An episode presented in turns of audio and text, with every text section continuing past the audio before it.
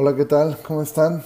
Este es un gusto el poder eh, continuar con este estudio y bueno, espero que, que, estemos todos bien y pues bueno, vamos a comenzar orando. Señor, muchísimas gracias Padre porque nos permites mirar tu palabra y gracias porque día tras día tú nos has dado la oportunidad de poder aprender juntos de tu palabra y poder estar estudiando este libro que ha sido de tanta bendición para poder comprender eh, dos realidades sumamente importantes. La primera, que tú nos amas, que tú eres un Dios amoroso, que eres un Dios que, que nos cuida, que nos protege, un Dios cercano.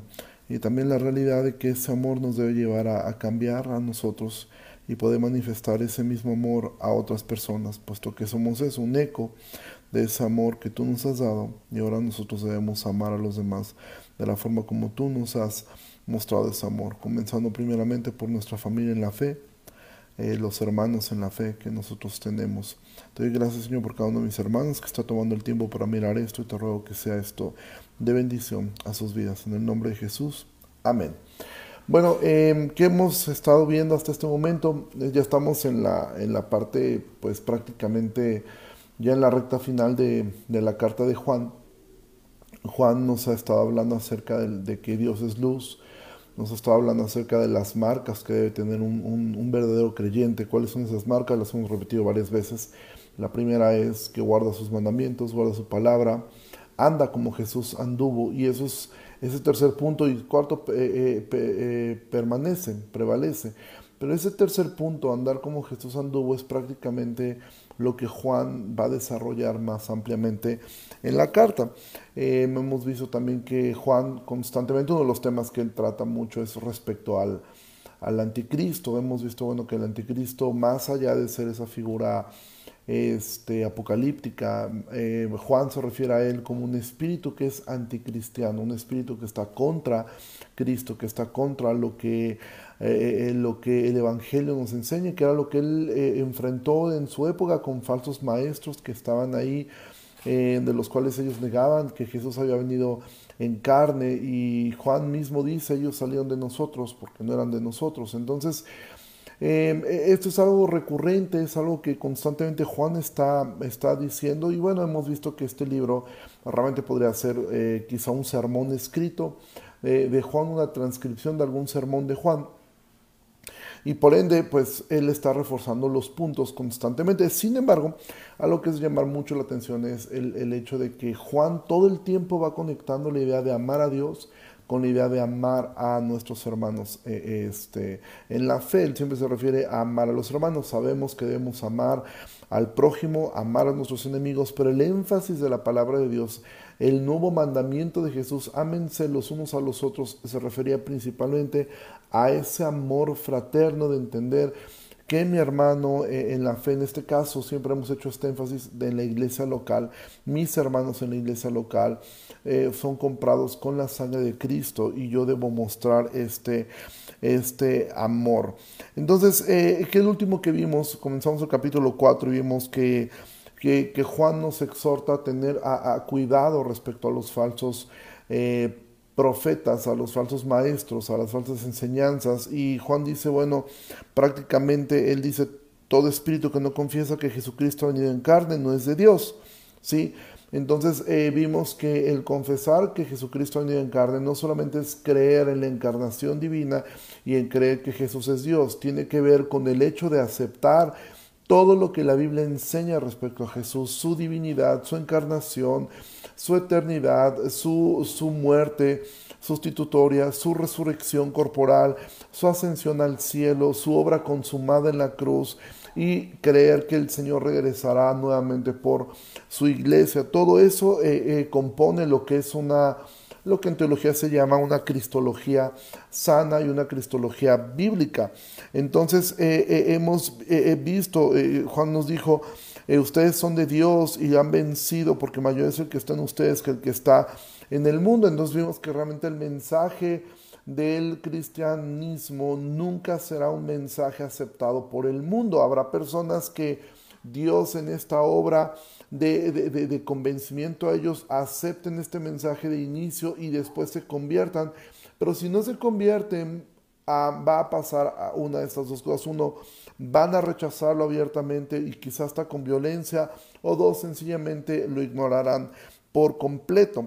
Entonces terminamos viendo esto, el versículo 6 que dice, nosotros somos de Dios, el que conoce a Dios nos oye, y el que no es de Dios no nos oye. En esto conocemos el espíritu de verdad y el espíritu de error. Entonces, ¿en qué conocemos el espíritu de error? Quien no escucha la palabra de Dios, quien se resiste a escuchar el Evangelio, ¿sí? Y entonces, eh, hasta este momento, em, eh, eh, pareciera que Juan ha hecho una pausa respecto al tema recurrente que él lleva, algo que vemos en el libro de Juan, es, en, en, la carta de Juan, es que habla de un tema e inmediatamente vuelve a decir ámense los unos a los otros. Habla de cualquier cosa y vuelve a decir ámense los unos a los otros.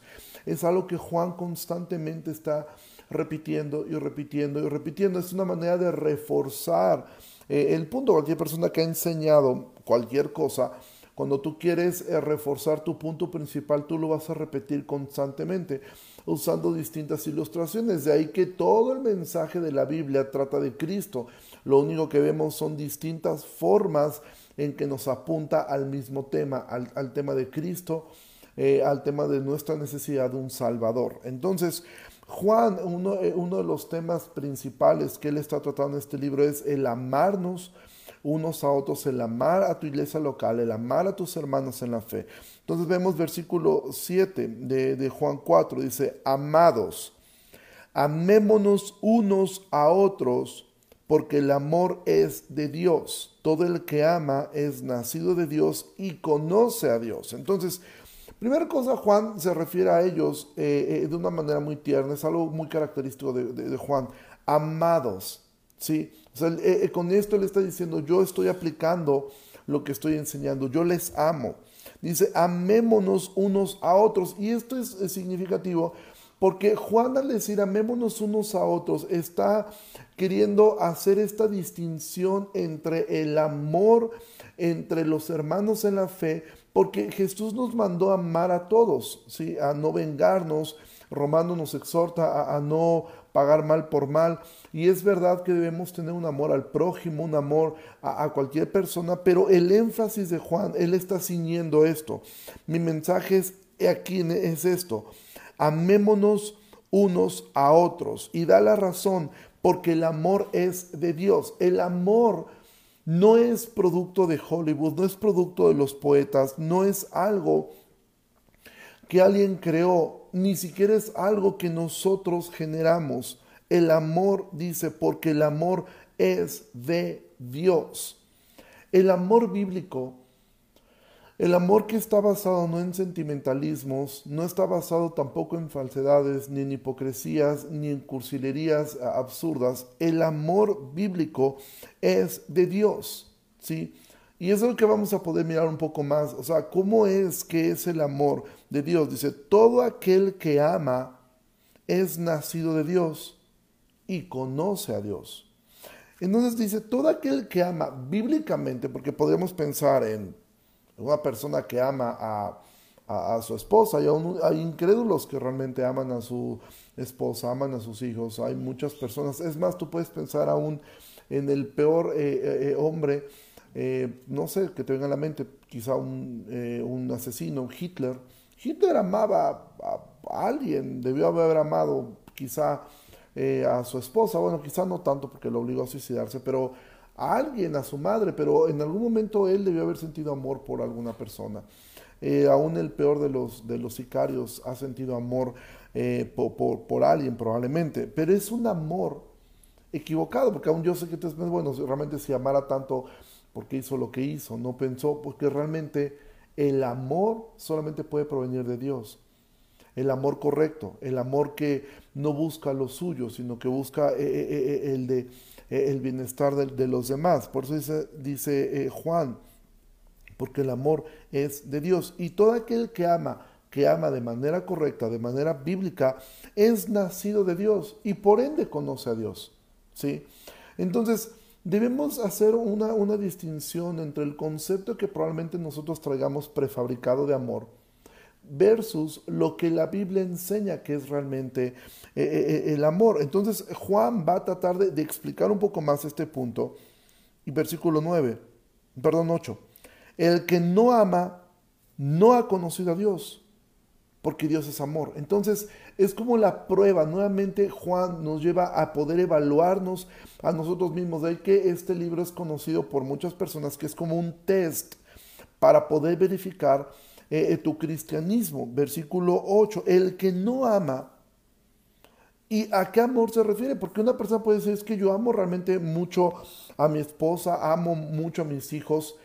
Entonces, a cualquier persona realmente amaría. O sea, porque eh, alguien puede decir, bueno, el que no ama no ha conocido a. Entonces, todos hemos amado a alguien, todos hemos amado a, nuestros, a nuestros padres o, quizá a tus hermanos o, o alguna persona en particular. Pero aquí Juan nos está refiriendo a, ese afecto, ¿sí? filial que podemos tener entre nosotros, sino a ese amor que solamente puede venir de Dios. Dice, el que no ama de la forma como Dios nos ha dicho, no ha conocido a Dios.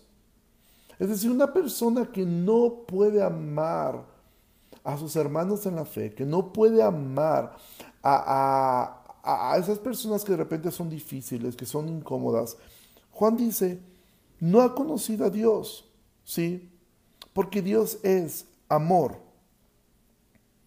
Entonces, no significa, porque algunas personas pueden estar pensando con esto, bueno, entonces definitivamente yo no soy creyente porque a mí me cuesta trabajo eh, amar a, a, los demás. Bueno, ve lo que ha dicho en el versículo anterior. Dice, todo aquel que ama es nacido de Dios y conoce a Dios. Es decir, primero naces y después el conocimiento de Dios va creciendo. Ahora, ¿cómo puedes saber que tú realmente estás conociendo a Dios más profundamente en la medida que ese conocimiento de Dios te está llevando a amar más profundamente a tus hermanos en la fe principalmente? ¿Sí? Dice, eh, eh, eh, dice entonces, el que no ama no ha conocido a Dios porque Dios es amor. Cuando tú conoces a Dios, ese conocimiento de Dios, ese entender lo que Dios ha hecho, te va a llevar a amar, a aceptar, a ser paciente eh, a con otras personas, con tus hermanos en la fe, con tu iglesia local. Y ahora voy a explicar un poco más acerca del amor. Versículo 9. En esto se mostró, no se habló, no se dijo, no se intuyó. En esto se mostró el amor de Dios para con nosotros. Entonces, Juan va a decir, quiero que noten, quiero que puedan poner atención ustedes, que Dios mostró su amor. No solamente lo dijo, no nos mandó una poesía, no nos escribió en el cielo los amo. Él mostró ese amor. ¿Y cómo es que mostró ese amor? En esto se mostró el amor de Dios para con nosotros, en que Dios envió a su Hijo unigénito al mundo para que vivamos por Él. Podríamos pasar aquí realmente en lo que resta de esta, de esta enseñanza. En esto se mostró el amor de Dios para con nosotros. Cuando tú lees Juan 3:16, quizá el texto más famoso de la Biblia, y tú lees la, la primera oración, porque de tal manera, porque de tal manera amó Dios al mundo, pero te quedas con esa primera frase, porque de tal manera. Profundizar en eso, ¿cuál fue la manera en que Dios nos mostró su amor.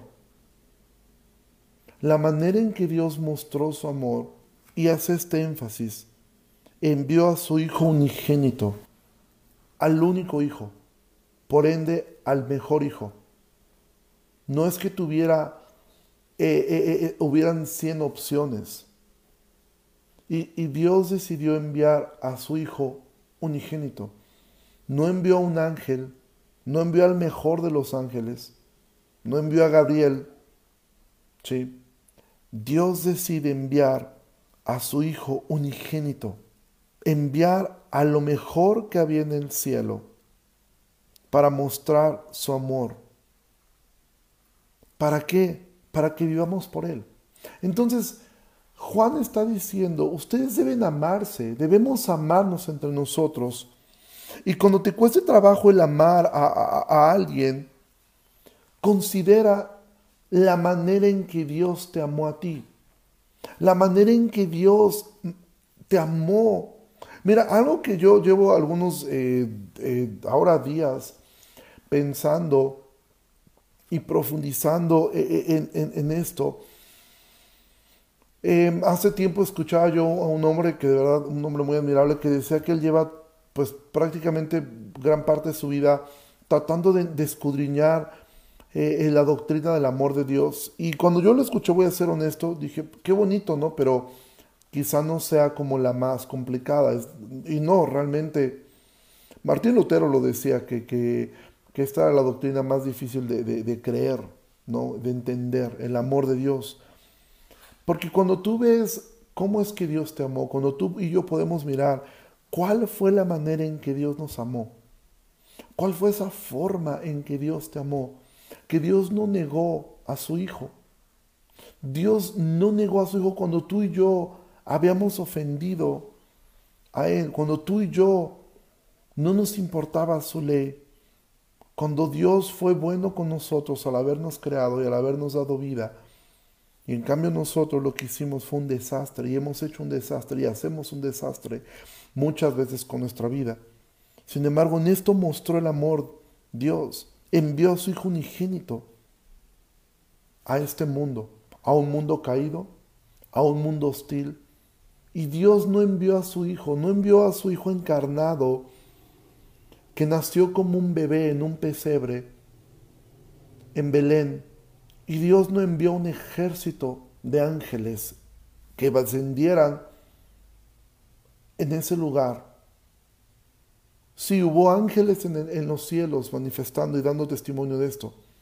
Pero tú te has puesto a pensar, ¿has visto alguna vez? Yo recuerdo cuando yo trabajé en un colegio, en eh, un colegio, eh, había gente ahí pues que le iba bien. Y en una ocasión salí con el grupo de, niños, nos tocó ir a tocar con la orquesta a, Veracruz y, en ese momento iba eh, un hijo eh, de, un de un alto funcionario del gobierno, iba en el autobús y ¿qué ocurrió? Bueno, que íbamos todos en el autobús, el niño obviamente quiso viajar con sus amigos y adelante de nosotros iban dos camionetas y atrás de nosotros iban dos camionetas eh, y yo eh, dije son de broma uno de los maestros, dije, oye, qué padre, o sea, que pues venimos custodiados, ¿no? Y él me dijo, no te equivoques, si algo llega a ocurrir, esa gente solamente va a bajar a una persona, a ese niño. y después los demás, pues si la libramos bien y si no, también. ¿Por qué? Porque eso generalmente hace un padre, ¿sí? Va a cuidar y proteger a su hijo. Bueno, en el caso de Dios, Dios envió a su hijo unigénito a un lugar hostil, y no hizo, obviamente, eh, eh, eh, Dios siempre em, propició todas las cosas para su hijo, pero no le envió con, un, con un séquito de, ángeles que hicieran hacer, ver y valer la autoridad de, de Jesús. Él envió a su Hijo unigénito a este mundo. Y por eso dice versículo 10, en esto consiste el amor no en que nosotros hayamos amado a Dios, sino en que Él nos amó a nosotros y envió a su Hijo en propiciación por nuestros pecados. Mira, en eso consiste el amor. No en que tú y yo hayamos amado a Dios, sino que Él nos amó a nosotros. Creer y entender que Dios te ama es quizá la doctrina más importante y sobre la cual ahora yo he decidido ah, ahora esforzarme mucho por poder enseñar a, la iglesia, por todas las eh, eh, eh, lo que rodea al creer que eres amado. Obviamente creer que eres amado como hijo de Dios, porque ciertamente Dios ama toda su creación, Dios ama a todo ser humano, ¿sí?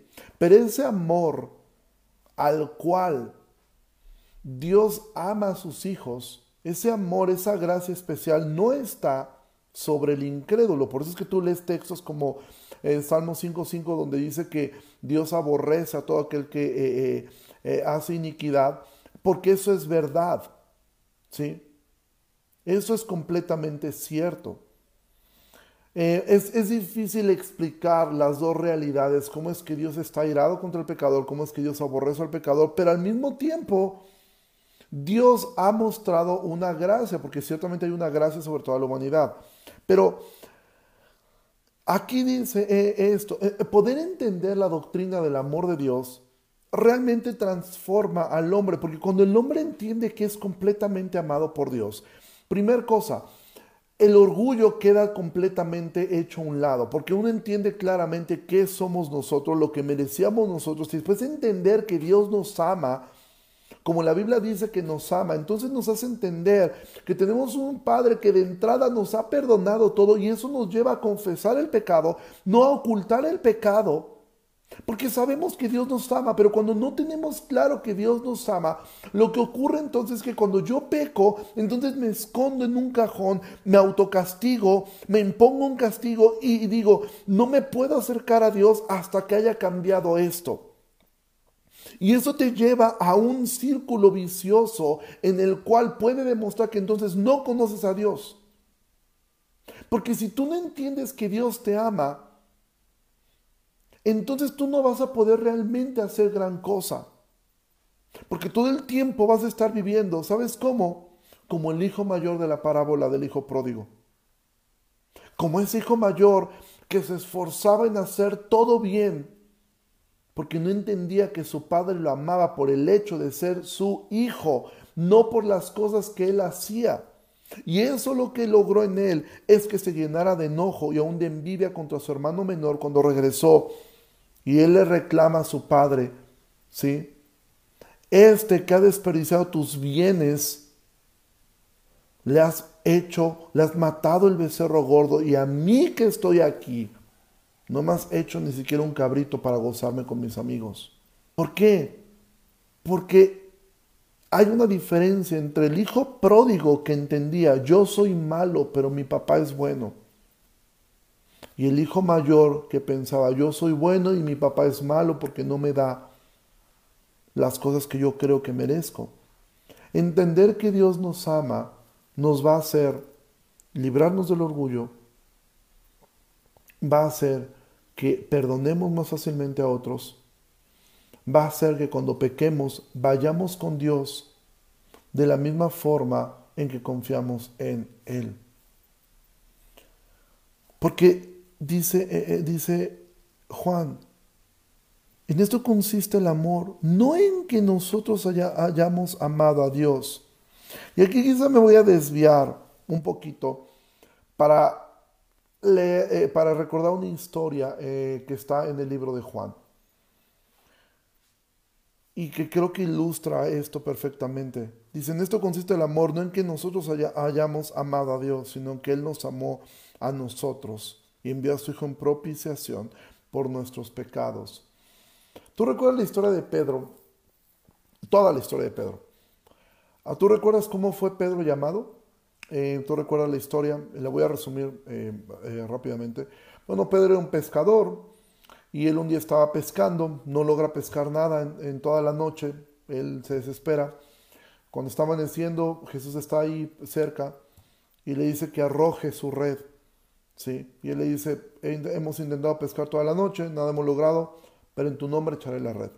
Entonces tú conoces la historia, arroja la red y tiene una gran pesca. Eso, eso, ese fue el llamado de Pedro. Ese fue el llamado de Pedro, eso fue lo que lo llevó a una convicción de decir, aléjate de mí porque soy un hombre pecador. ¿Sí? Y fue cuando Jesús le dijo, te haré pescador de hombres. Así comenzó la historia de Pedro. Pero al final eh, de los evangelios, tú vas a ver a que Pedro negó a Jesús. Eso lo llena de una profunda tristeza porque él había dicho, yo no te negaré aunque todos estos te nieguen. Y cuando llega a, la historia, al final, tú recuerdas cómo es que Jesús vuelve a restaurar a Pedro. ¿Qué ocurre? Pedro, ya Jesús eh, ha, muerto, eh, pero ya ha resucitado, pero Pedro eh, eh, no está tan consciente de ello. Entonces va a pescar y ocurre exactamente lo mismo. No pesca nada. Y entonces Jesús está a la orilla del mar y les dice que echen la red al otro lado. Lo hacen, vuelven a tener una gran pesca. Y entonces Pedro se arroja al mar, nada hacia Jesús. Y entonces hay una conversación, que es una de las conversaciones más famosas de toda la Biblia, que tristemente la versión Reina Valera traduce un poco pobre algunas palabras que le dan un sentido completo a esto. Entonces yo, pero si tú lo lees en la versión de las Américas, la traducción viviente, la versión internacional, cualquier versión, va a cambiar una sola palabra que hace todo toda la diferencia. ¿Cuál es? Cuando están juntos ya desayunando, de momento Jesús le hace esta pregunta a Pedro. Le dice, Pedro, Simón hijo de Jonás, ¿me amas más que todos estos? Esta es la primera pregunta. ¿Sí? En griego existen tres palabras, bueno, existen varias, pero tres principalmente para describir el amor. El amor fileos, el amor ágape y el amor eros. ¿sí? Eh, el amor, nosotros tenemos prácticamente dos palabras para describir el amor, amar y querer. Sí, como la canción de José José. Eh, amar y querer. Cuando Jesús le pregunta a Pedro, eh, Simón hijo de Jonás, ¿me amas más que todos, estos? Él ocupa la palabra ágape.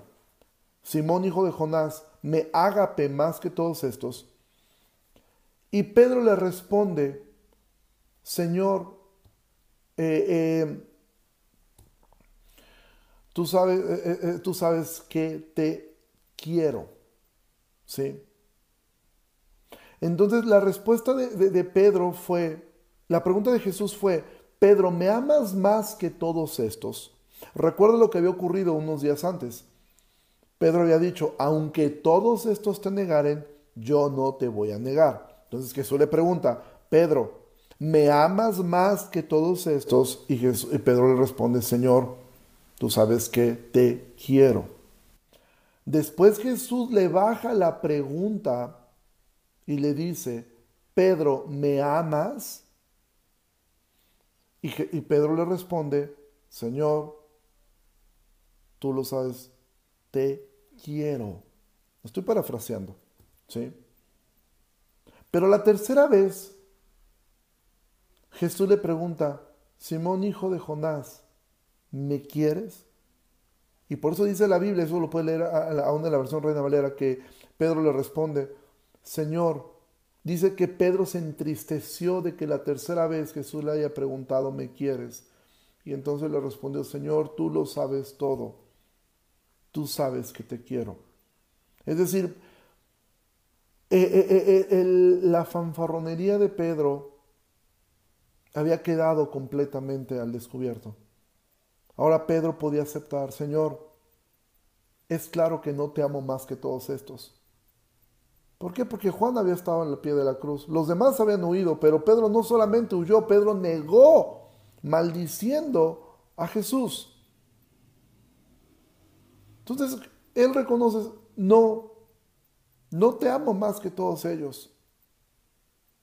Te quiero. Por eso Jesús le dice, ok, quedó claro, no me amas más que todos ellos. Pedro, ¿me amas? Y él tiene que responder, te quiero. Y la tercera vez Jesús le pregunta, Pedro, ¿me quieres? Y él le dice, tú lo sabes todo, tú sabes que te quiero. ¿Te das cuenta? Entonces para Jesús fue como, ok, con eso es suficiente. ¿Por qué es suficiente con que me quieras? Porque algún día me vas a amar. Y un día vas a poder decir que me amas más que el resto de la gente que quizá te esté rodeando. Porque lo que fortaleció a Pedro no era que él amara a Jesús, sino que él entendió que Jesús le amaba profundamente a él. Amados, nosotros somos un eco del amor de Dios. Entonces, a medida que te sabes amado por Dios, tú vas a amar a otras personas. Porque simplemente somos un eco. A medida que sabemos que somos amados por Dios, vamos a responder a ese amor. Para Pedro, ahora quedaba cada vez más profundo en su corazón cuán amado era Él. Porque bastaba simplemente con reconocer, no es cierto que te amo más que ellos. Tampoco es cierto que te amo, quedó claro, te negué. Pero sí te quiero. Entonces, amado, probablemente tú estás en esa situación de poder decir, es claro que no amo más a Dios que mis hermanos en la fe. Es más, creo que ni siquiera le amo. Pero sí lo quiero, sí deseo a Dios. Bueno, entonces comienza a escudriñar la palabra de Dios para entender esto. Cuánto Dios te ama. Cuánto Dios te ama. Por eso dice versículo 11. Amados, si Dios nos ha amado así, ese así Tú piensa, eh, ¿qué significa ese así para tu vida? Así con tu carácter, así con tu pecado, así con tus actitudes, así con lo que eres, así con lo que has dicho, así con lo que has hecho, así como eres, Dios te ama. Si Dios nos ha amado así, y tú crees que Dios te ha amado así, entonces hay algo que debe ocurrir, es algo natural, es un paso natural. Debemos también nosotros amarnos unos a otros, es algo natural. Es algo que debe ocurrir, es algo que sencillamente es antinatural